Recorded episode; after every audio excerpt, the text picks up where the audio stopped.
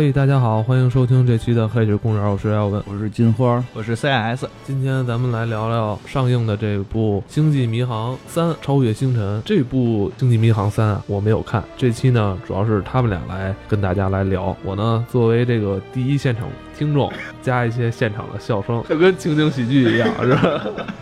太假了，这是以后咱们的 节目发展方向。这个《星际迷航三：超越星辰》，它应该是它应该算是重启之后整个的，就是第三部。其实跟之前没有任何的重复，而且它这里边讲的故事的话，应该是往后续都有发展，相当于以前我们知道的那个第一代的《星际迷航》那个平行宇宙所发生的事情的第三集，就可以这么理解，完全跟以前的关系其实现在很小，看来。然后会有一些中间的东西会有穿插，但是跟以前的故事不太一样。其实还是用的一个世界观，它也没有明确的强调是平行宇宙，因为在这里边也提到了像这个男二号他这个穿对呃对穿越回来，包括后来他看到那个老照片什么的，就是在这个电影里都有，也算是致敬，也算是这个。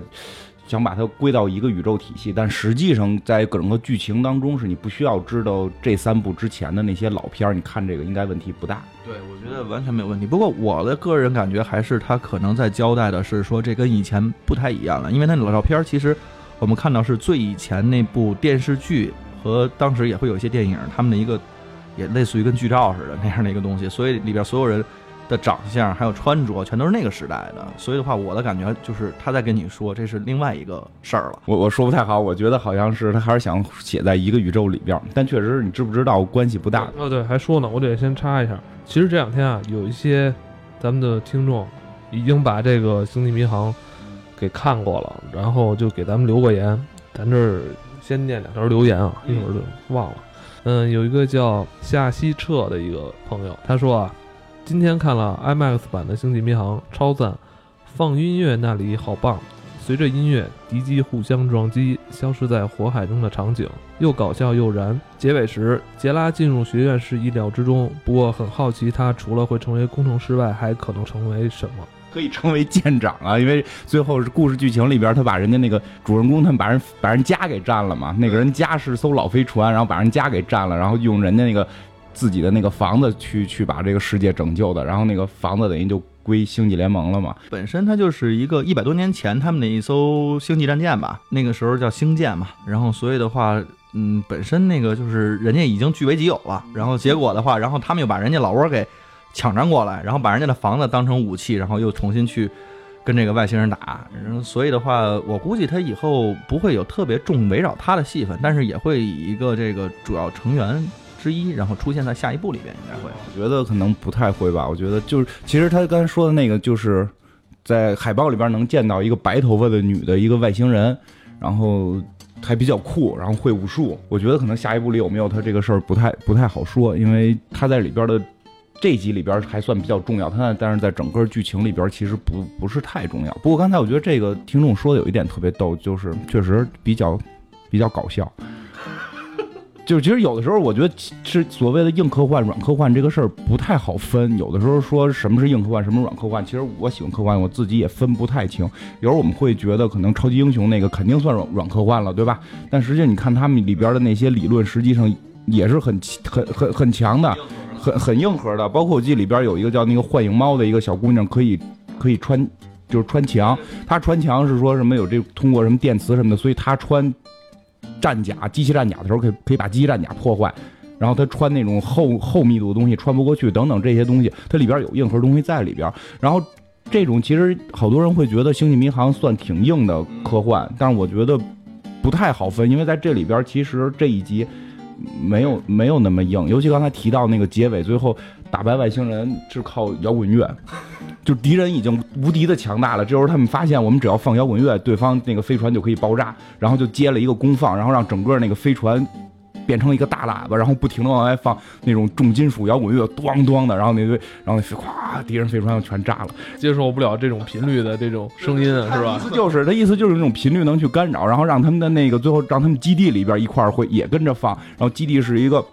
有罩子的球嘛，就放，然后那些飞船马上就要把那个球打爆，然后里边一开始放摇滚乐，然后哐就全全着了，你明白吗？就跟火海一样，然后人家本身是一个大的一个浪潮式的一个飞机的潮海，结果他们这宇宙飞船特别小的一个，然后往那儿一飞的时候，所有的飞船都全炸了。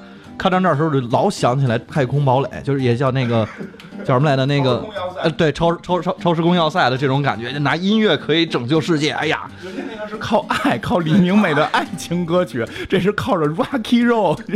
越来越急躁，地球人在用音乐的时候也开始越来越急躁。说实话，其实这个梗听着特别傻，我觉得，但是你在那会儿看着特别的兴奋，就是咣咣的那种摇滚乐一起来，然后那堆飞船就跟着就炸，然后他们那个飞船就像一个在火海里的凤凰一样就重生，然后穿过这个，而且他那个飞船魂不讲理，而且他那个飞船是个老式飞船，就是就是新飞船已经毁掉了，他们就是从外星弄了一个老式飞船回来，然后确实很带劲。不过说到这儿。这个梗，我觉得如果较真儿的人啊，说不喜欢《星际迷航》这类的较真儿人，一定会吐槽这个梗，因为太傻了，这个梗傻到不能再傻了。但实际上，这个我觉得也算是对科幻所谓科幻黄金时期、美国科幻黄金时期的这个致敬，因为那会儿的科幻都这个德行。啊，对，哎，你看那里边还有一点，就是咱们之前一直在讲，每一次都会死一个红衣人，你这回看红衣人在哪儿了吗？死了好几个嘛，就有一个开始先是那个被死了好几个红衣人，各种被吸气儿嘛。被吸气儿那个我觉得最逗，就是那个有一个给特写镜头的，就是两个红衣人站在那儿，中间站着这个外国这这个外星的大 boss，咵全都给吸了，特别明显的是红衣人必死，死了很多红衣人，就是其实就是就是说到科幻黄金时候的那种那种梗都这么怪，我记得特别有名，忘了批名字叫什么了，一个很著名的科幻黄金时候的小说，最后是打这个。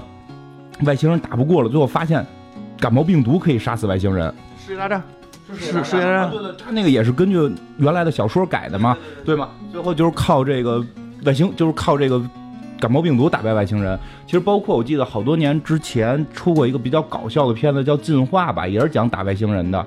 然后那个逼那个海报是一个黄脸的小笑脸，但是三只眼嘛。然后最后打败外星人的我记得是海飞丝。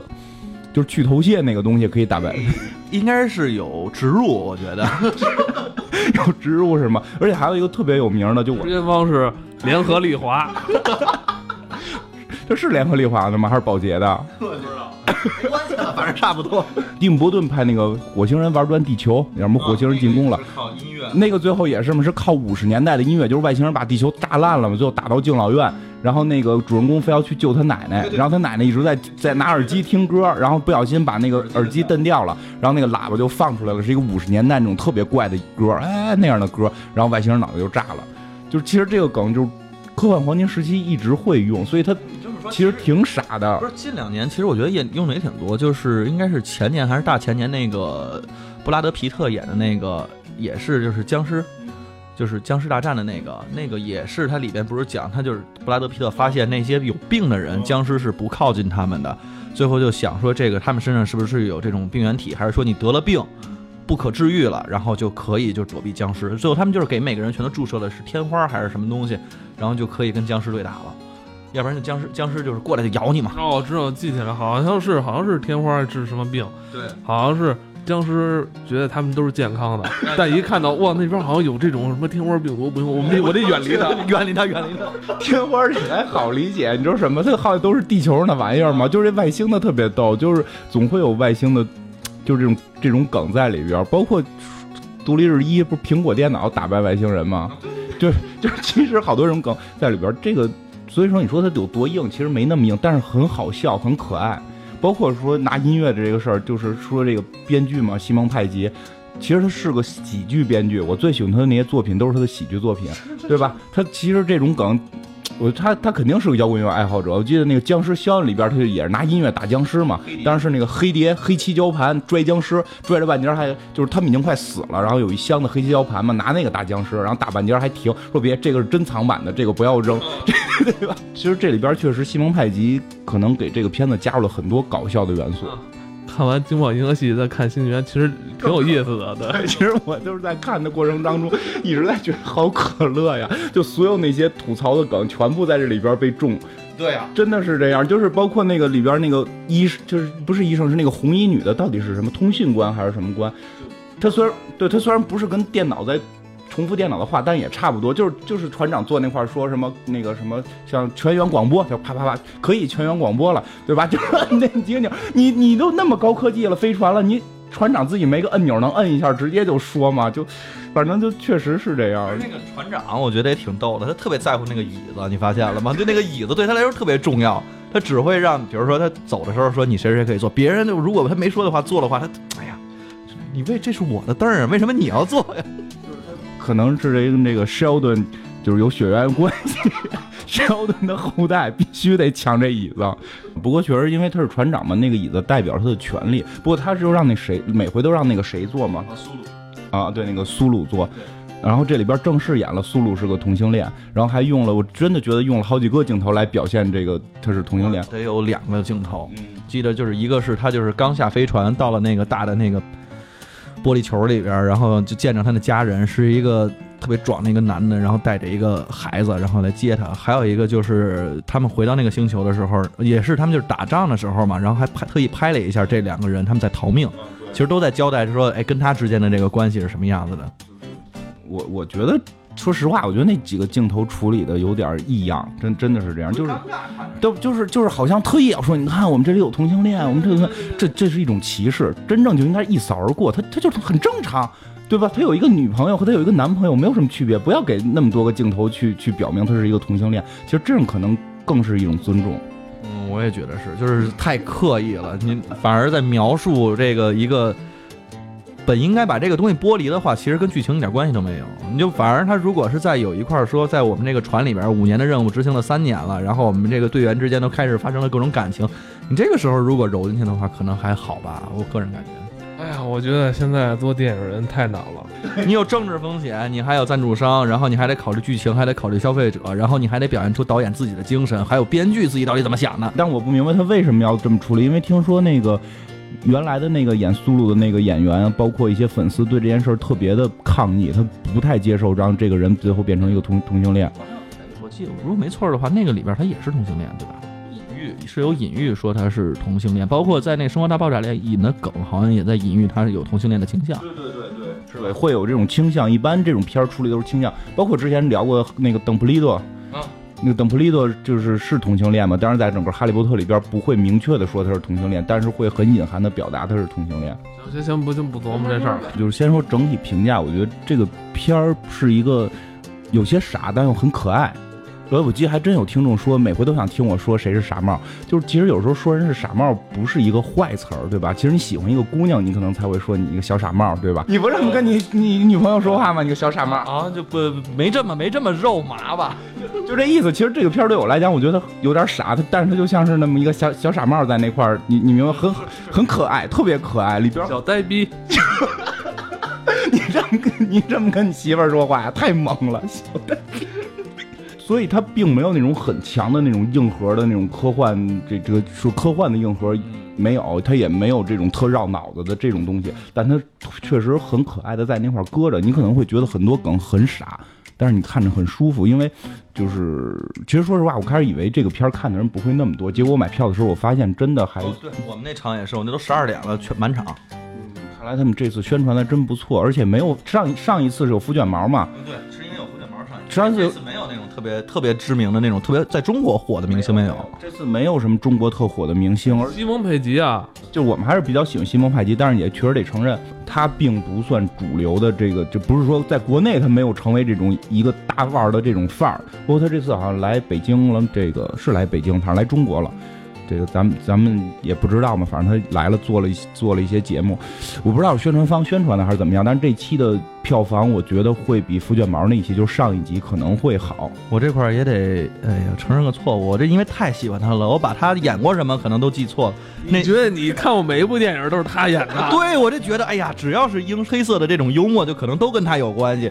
结果特意还回去看了一下，又重新重温了一下这个《银河系漫游指南》，其实是那华生演的，就都不是一人，长得也不一样，然后完全没有一个感觉，都是英国人，都是英国人。都对，都是外国人。哦，那你可能是通过他们的口音来分辨有。可能，有可能，你在潜移默化的时候又透露自己这个英语非常好的这个特长，可能是透露自己这个就是不识别这个外国人长得这个样子都是什么。太可怕了！他看电影可能那个就是演员都是西蒙佩吉的脸，让我想起来成为约翰乔马克诺维奇，未来可能会聊一集，那里边最恐怖镜头就是那个约翰乔马克诺维奇进入自己身体之后，看每一个人都是自己的脸，不管男女都是，他就是看谁，CS 就是看谁都是西蒙派吉的脸。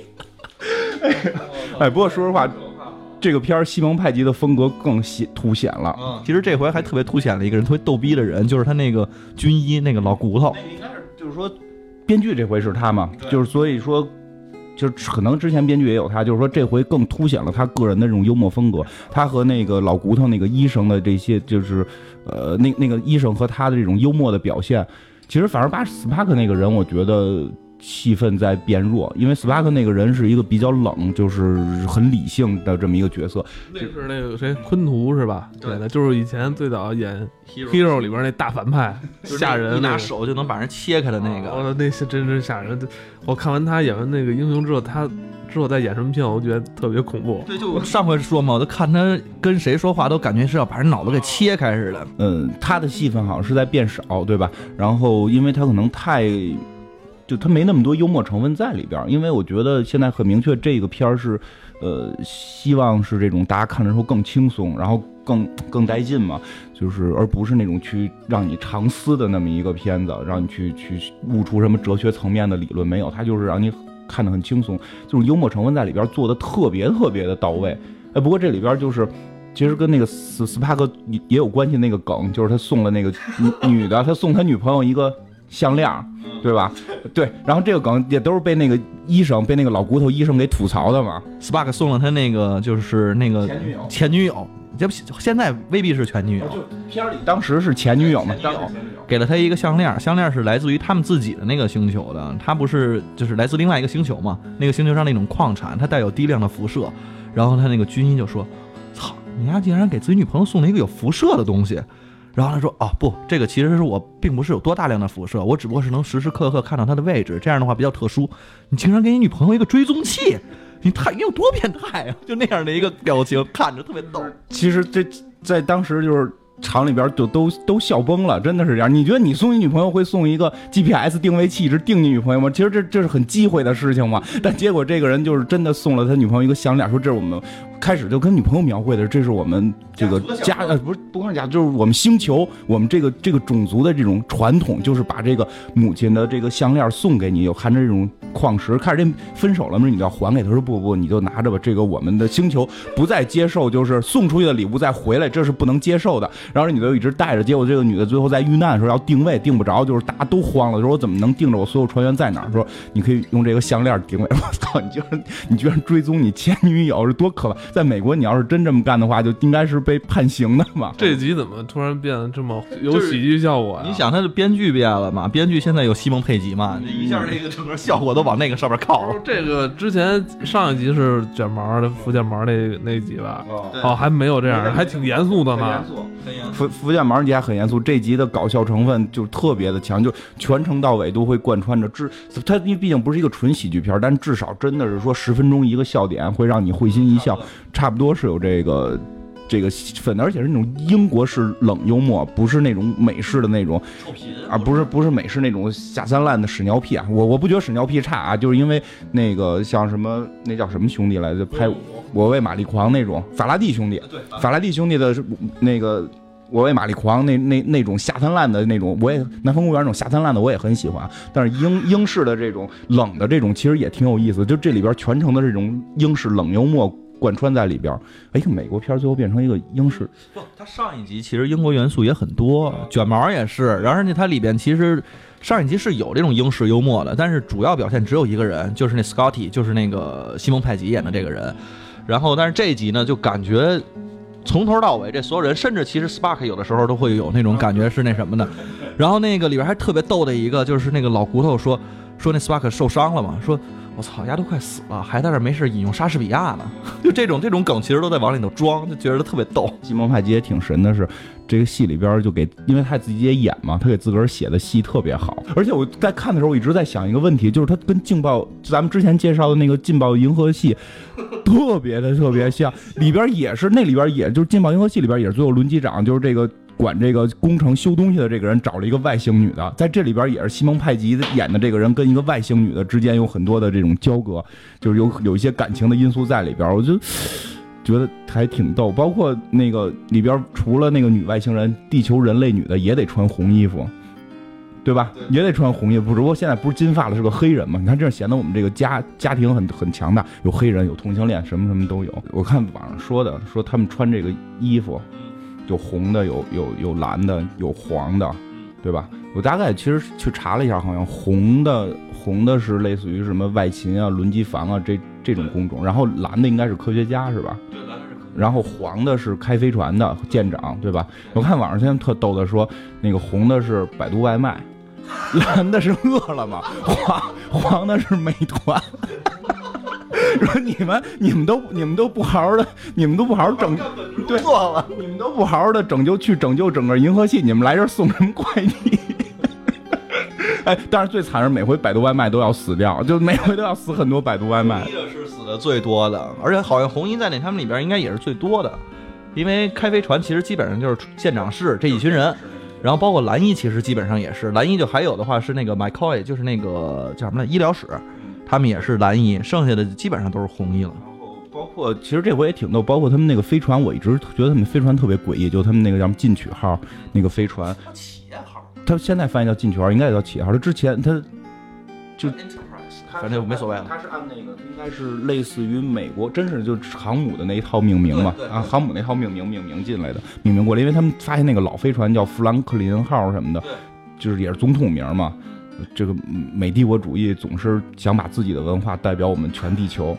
对我，哎，我真的为什么你要叫弗兰？为什么不能在那上面发现一个飞船叫关羽号、关羽云长号？你看，还是按那一骑当千的那种名字起，这多带劲啊！富兰克林号，反正就是那个飞船，我一直觉得长得特别奇怪，就是它的那个最最强的发动机是支在外边，两个小棍儿支着嘛，我总觉得总觉得不结实。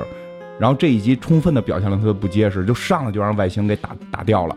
太空堡垒卡拉迪加似的那种样子，就在一起的嘛。对，我也特别纳闷儿这件事儿嘛，就特别人不能在一起，反正挺挺怪的。就这集里边把好多这种槽点，觉得我觉得都给用上了。特别逗，人家想弄他们那飞船的话，基本上就是把那俩引擎一摘，然后要不然就把那个碟儿，它那最核心的是那大碟子那部分一摘，然后你就你就干什么都干不了了，嗯，对啊，人家都想明白了。我觉得他们有点这种用这种梗调侃自己，就这个飞船确实这么做不太结实啊。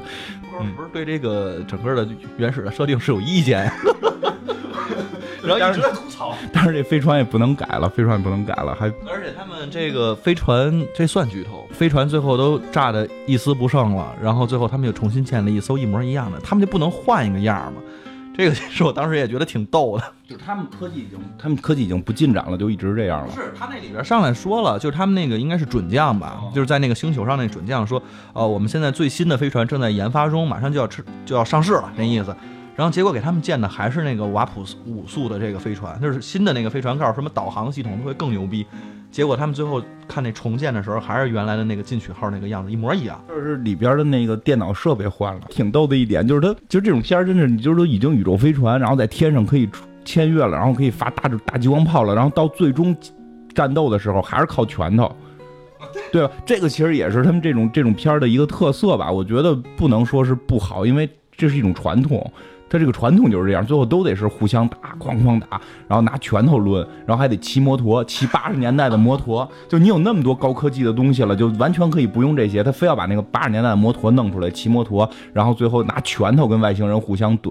嗯，我觉得这个可能也是为了说这个看片儿拍摄的节奏要要有这一块儿，要不然你节奏可能起不来。如果一直是飞船打的话，你可能会视觉疲劳，所以他得先抡会儿拳头，然后最后再放音乐来震这个飞船啊。包括这里边，我觉得挺挺好的一点是它那个太空站，就它那个对，就是一上来就有这个大飞船要进入这个太空站嘛，这个太空站建的特别漂亮。对我刚才其实也想说，就这个真的是把这个脑洞开到了，我觉得到一定极限了，就是没有想过，因为它建的是一个大玻璃球，然后里边是城市，城市全都是拧在一起啊，就是你看。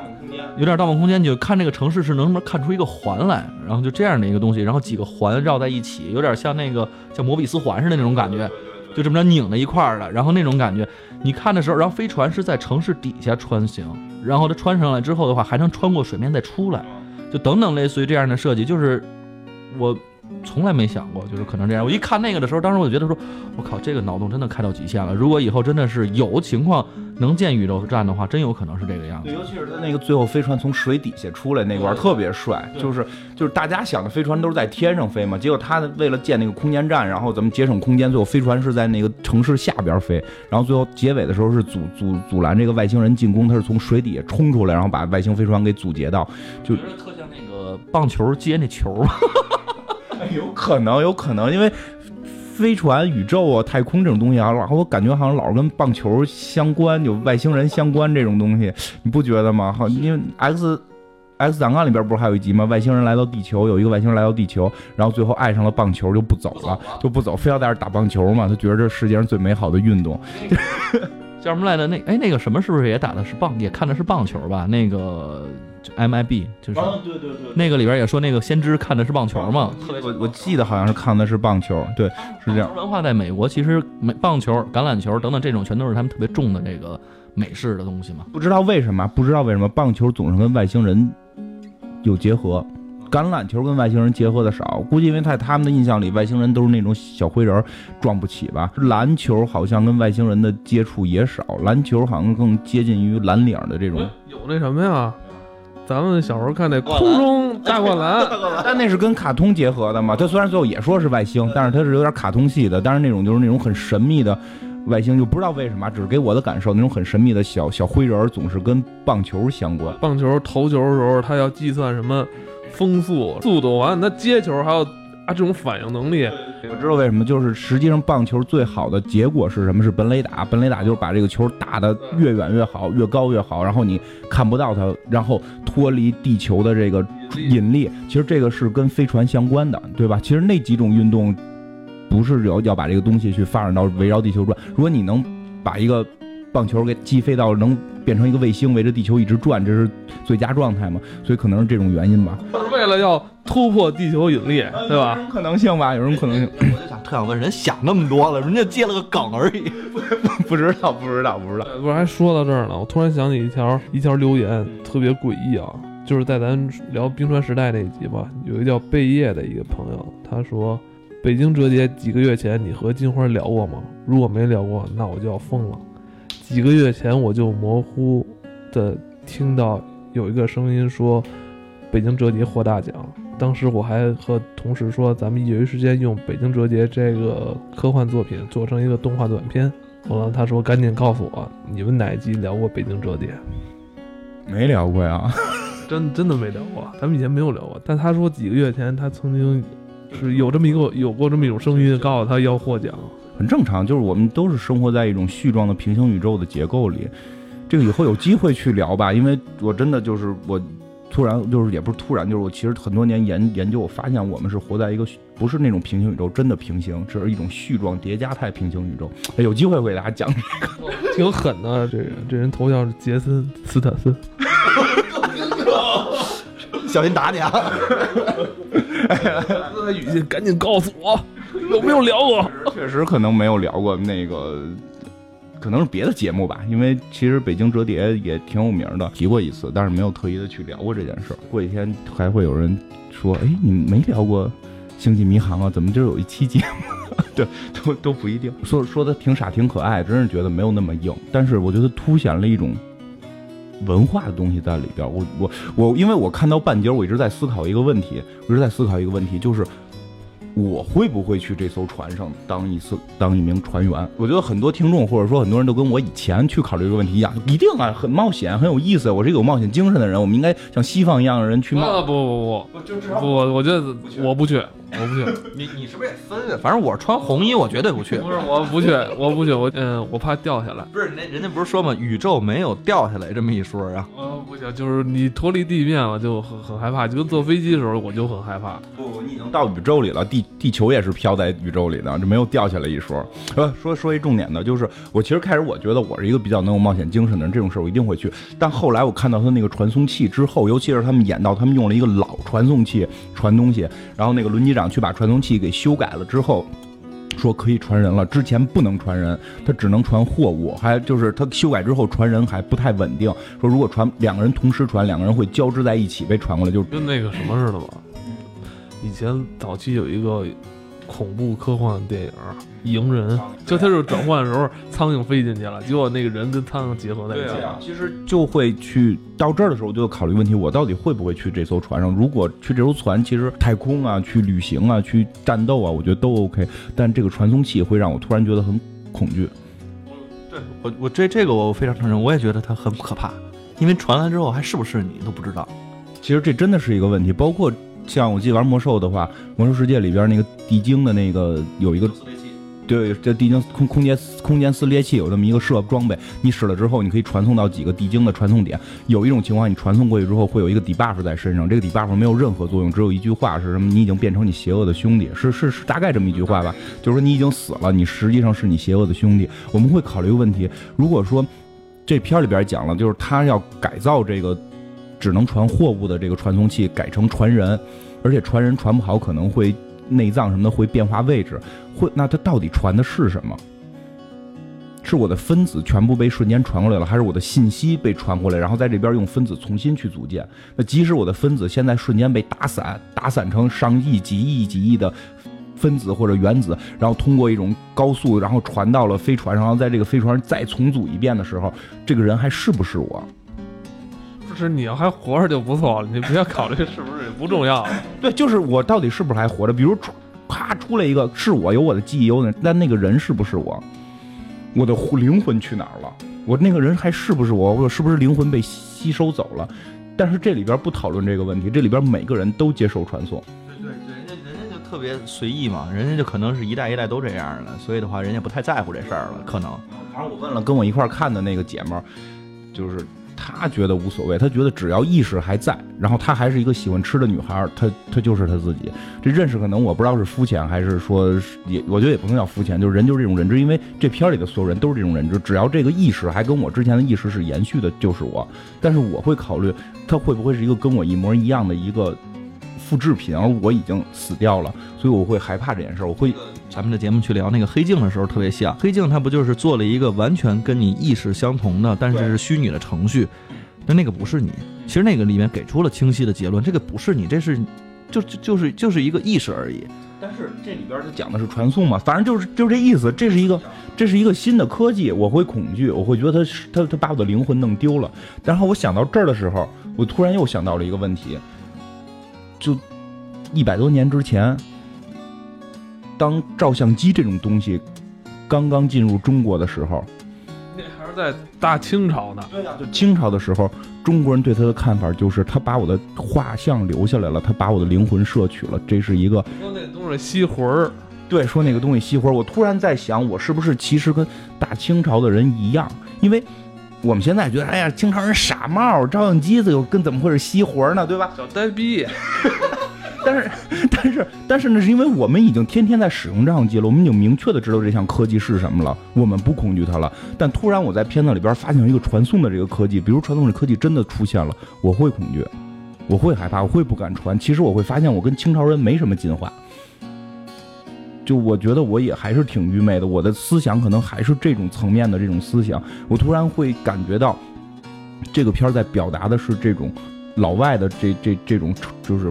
不要死活的这种这种状态吧，就是你你你你能感受到吗？这包括他们那个造的那个到那个太空站里边那个火车，你看那火车都跟过山车似的，拧着花的开，都跟过山车似的。就就是老外这种就是要去太空，不要不要不要命，然后就是要疯狂，就这种包括传送这个不知死活无所谓，意识还在就 OK。其实可以设想一下，就是早在。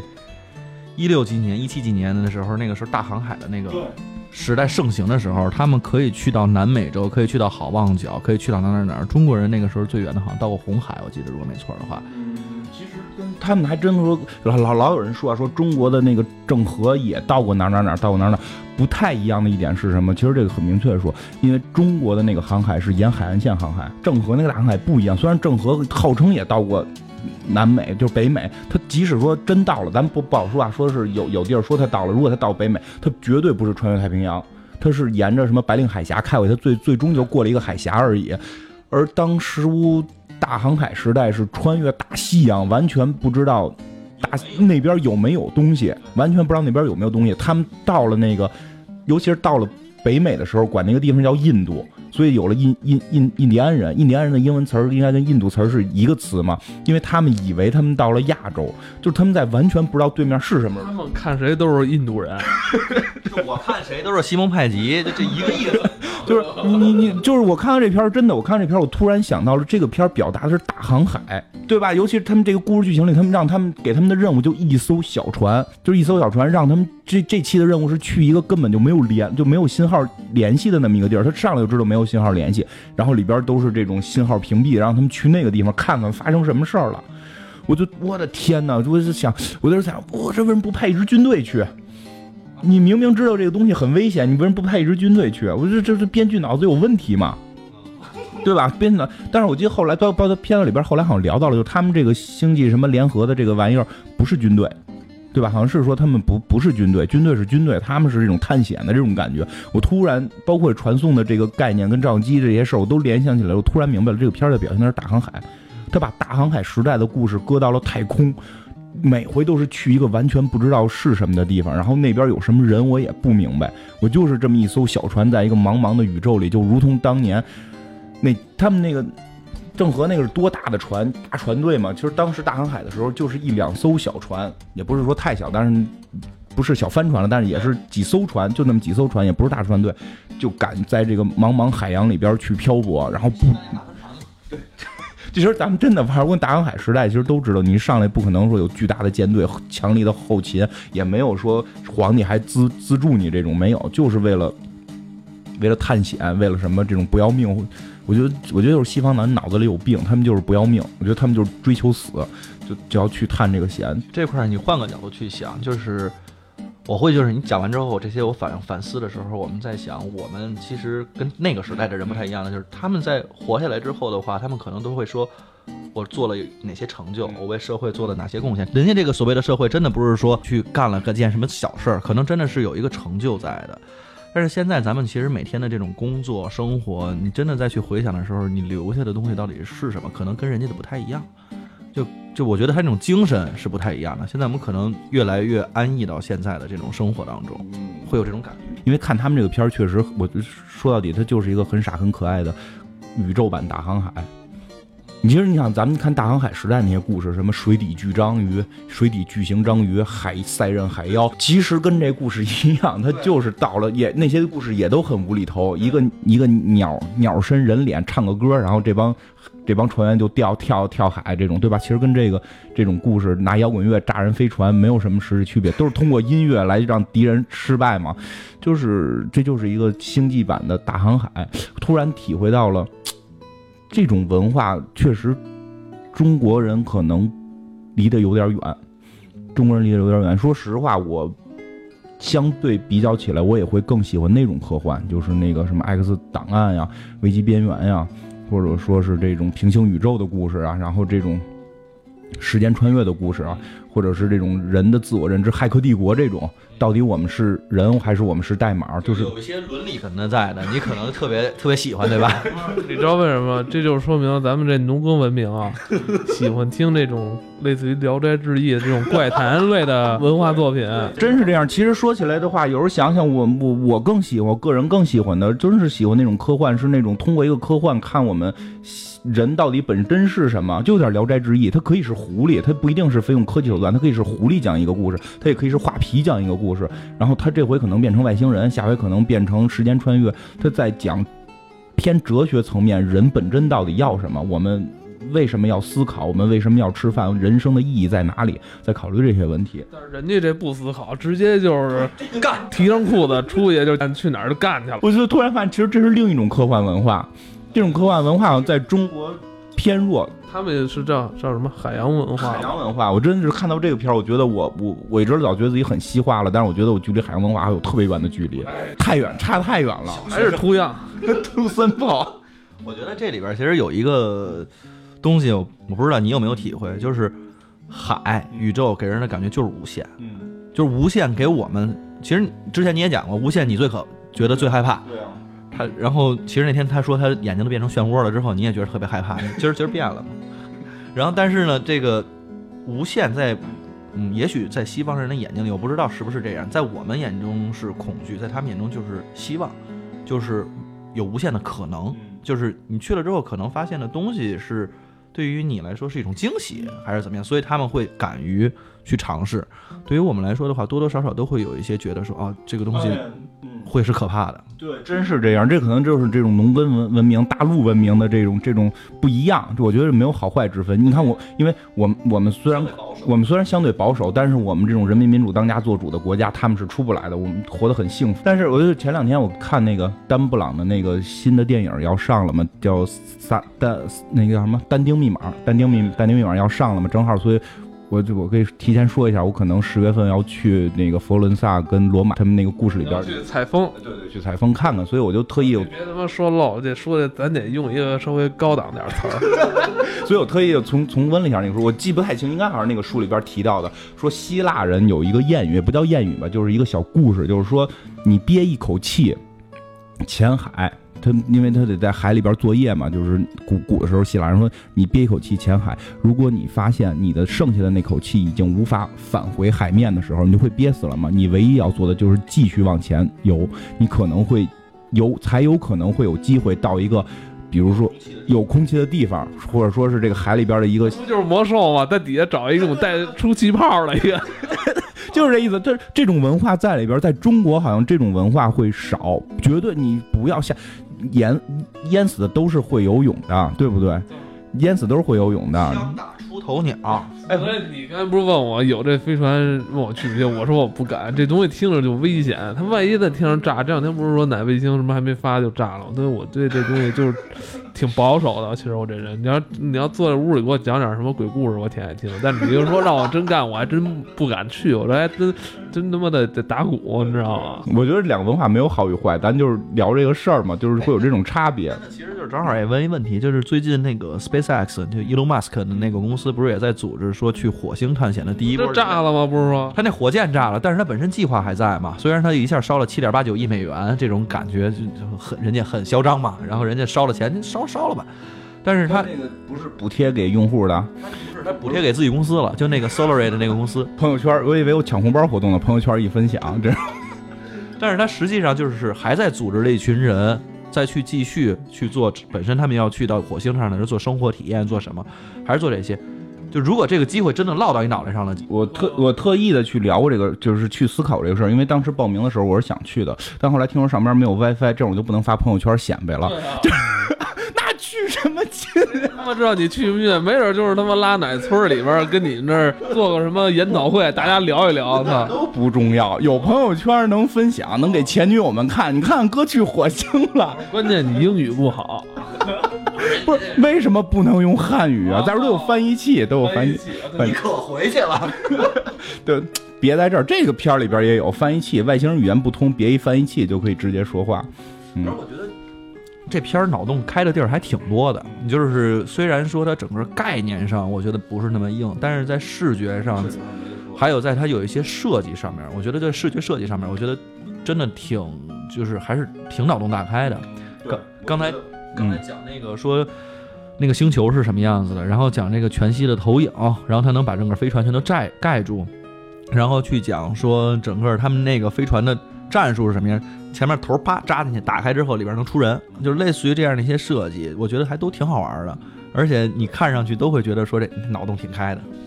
这几年其实没有见过这样的科幻片，这种科幻片在变少嘛，就是它是属于相对遥远一点的。太空科幻就是不是近时期太空，你像近时期像什么火星土豆种植记，那叫什么来着？火星救援，火星土土豆种植记，还有那个就是那个安妮海德薇演那个叫什么来着？星际穿越，反正类似于那个，那个不是也是一个近，就是虽然它那稍微远一点了，但不是太远，没有说科技发展特别先进。虽然时间远了，但是说科技被停止了嘛，它还是这种状态的，所以它没有太多的这种天马行空，在宇宙里边这种飞船大战的。这种视觉上的东西，而这个片儿在这方面做的特别的到位。其实这个是可以看看出来，他这个用了心思、花心思设计的功底用出来了。就是整个整个宇宙的飞船，然后宇宙的大战，然后这种宇宙的这种城堡的这种东西出现了，这个是挺多年没见过的了，挺好看，就漂亮。刚才咱一直没去讲他整个这个导演拍摄的这个方式，我觉得还是我挺欣赏的，就是无论是从导演还是反正勾勾他们的这个做事方法吧，让你一上来之后就特别抓眼球，一上来之后他就整个是特别节奏感特别强的一段，然后再去讲这个他们的探险，讲什么，然后就一下你的人，因为我跟我媳妇儿一块儿去看的，我媳妇儿是不太爱看这类的，看完之后就觉得说，哎呀，好好看啊，就是他一直到这整个这个飞船。就是第一次被炸毁，整个的这期间，你全程无尿点，可以说。而且再往后，其实一直到他们去找寻这个人，去跟破案一样去讲，那个中间是用笑点在穿插，到最后是又有一个大反转，用用歌曲，然后用什么，然后去讲，所以它这个几段，我觉得还是挺紧密的，而且就是会让你感觉看上去不累。我觉得这个这个真的是挺好的，真的不累。我觉得这个比前两集更友善。啊，对，这个真的是这样，会让很多的没看过的人喜欢上。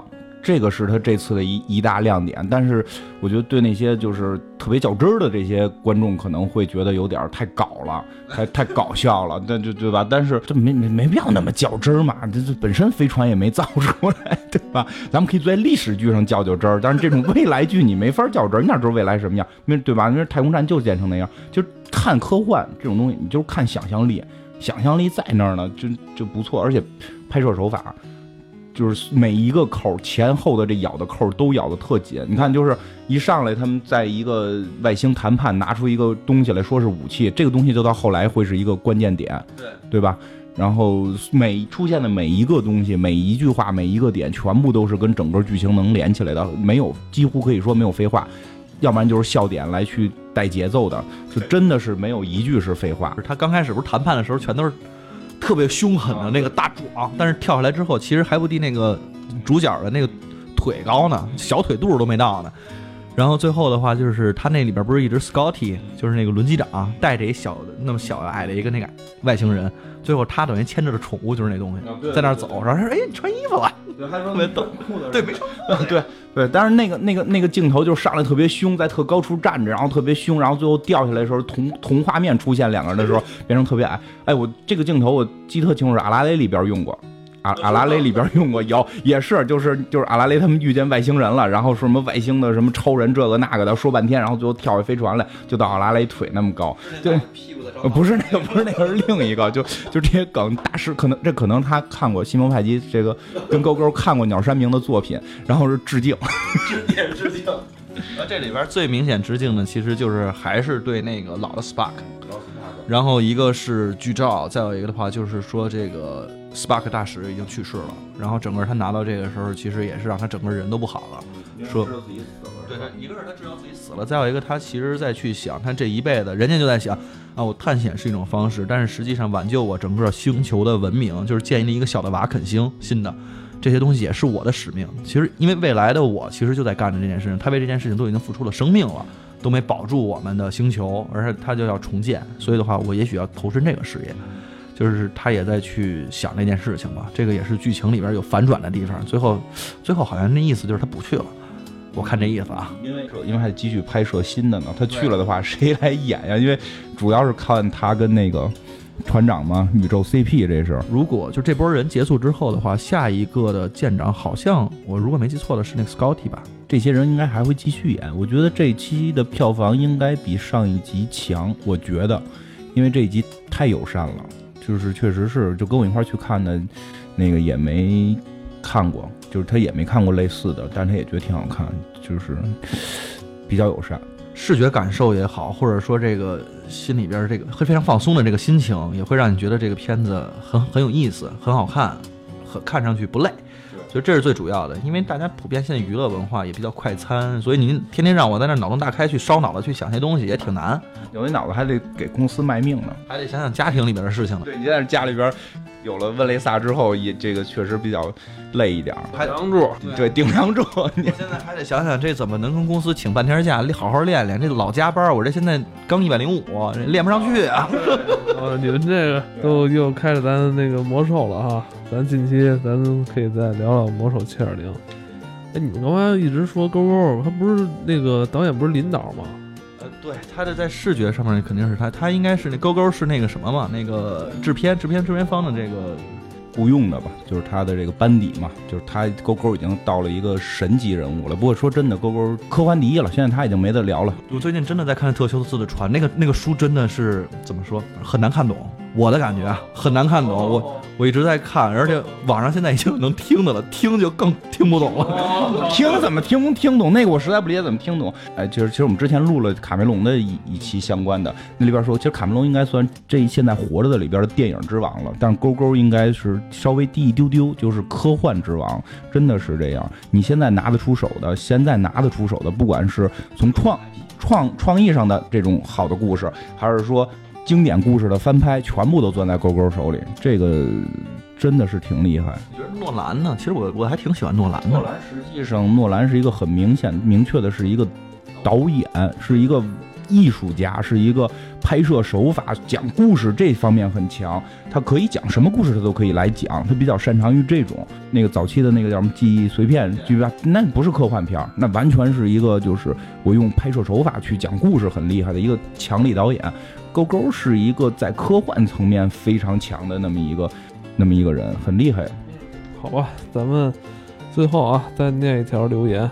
这听众他的 ID 是英文的，你知道怎么读吗？是 Telegram 他希望咱们继续做下去。原本一直在播客上听，他说应该就是 iOS 上播客。为了跟咱们互动啊，专门下载了喜马拉雅，就是希望能多做一些有关中国传统文化的节目。但是还是希望可以说一说关于什么魔法禁书目录和着眼的夏娜，你们知道这个吗？这边是夏娜二次元动漫。对二次元的比较。可以问问那谁清不清楚那个啊？玉白面完更够呛啊是吗？卓雅夏娜这种东西可能得再年轻点儿的吧。咱们这个 就是咱挖掘一下身边的朋友们，看看谁比较对这比较熟吧。落款写的是：“我是一位来自 B 站的老司机，在 B 站还要听咱们，这也挺奇怪。”今天金花要两分钟时间，是吧？有一个特别的环节，是吧？对做个广告嘛，看能说我实际工作吗？可以啊，并不是真的有一个精神病院，大家也别老问这件事儿了。但确实现在是在做跟医药行业相关的。我一会儿给你讲到，这是有感触的，这是有感触的。我们现在做了一些，刚才嘲笑做红包呢，但现在 oto 都做红包嘛，所以我们就在叮当快药做了一个跟红包能够发一些福利的那个相关的这么一个活动。到时候我会在我的微博上去把地址连出来，如果大家有兴趣购买一些健康的这种食品啊什么的，其实可以去我。微博去我微博上边去去买，真的还挺便宜。嗯，感兴趣的去关注一下金花微博吧，他可能是要发一些福利。对对对，其实因为我能发的量肯定比正规渠道拿到的多嘛。不过说到这儿，我有一个特别想说的，因为我也不知道在什么机会能说。前两天出了件事儿，让我特别有感触。出了件事儿就是就是一个小的对话，我跟那个谁就是反正有一个朋友吧，但是也是算是因为通过节目认识的，没有见过面，只是平时聊过几句。然后有一天就是跟他斗斗斗了几句聊天嘛，他说他病了，他说病了之后，我就跟他赶紧说你用叮当快药买药。他说。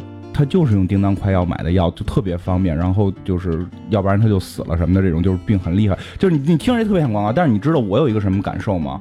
我有什么感受？因为以前我做的是游戏，以前我做的游戏，我每跟一个人说也会开玩笑，别人说没得干，说你可以玩嗯那个游戏嘛，对吧？你可以玩那个游戏嘛，是不是？以前玩过，他妈充了好几千，屁都没得着。你们他妈就是一堆他妈的特别黑人钱的，就你你能现在这种感受突然就，对我会真的突然觉得我们好像。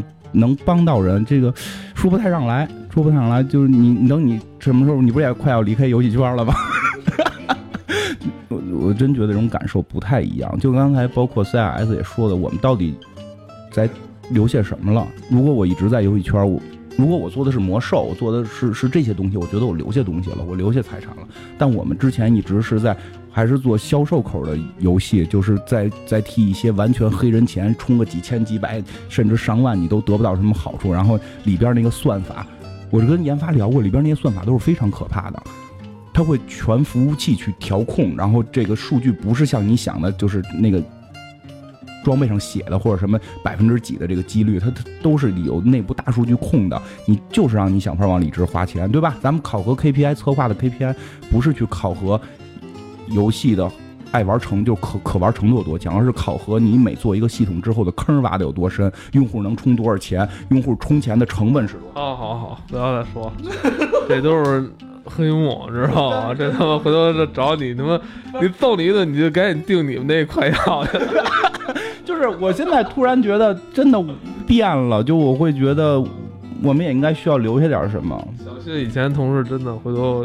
你回家的时候注意点，躲你家胡同口，完了黑拿着板砖夜里叭叭叭拍。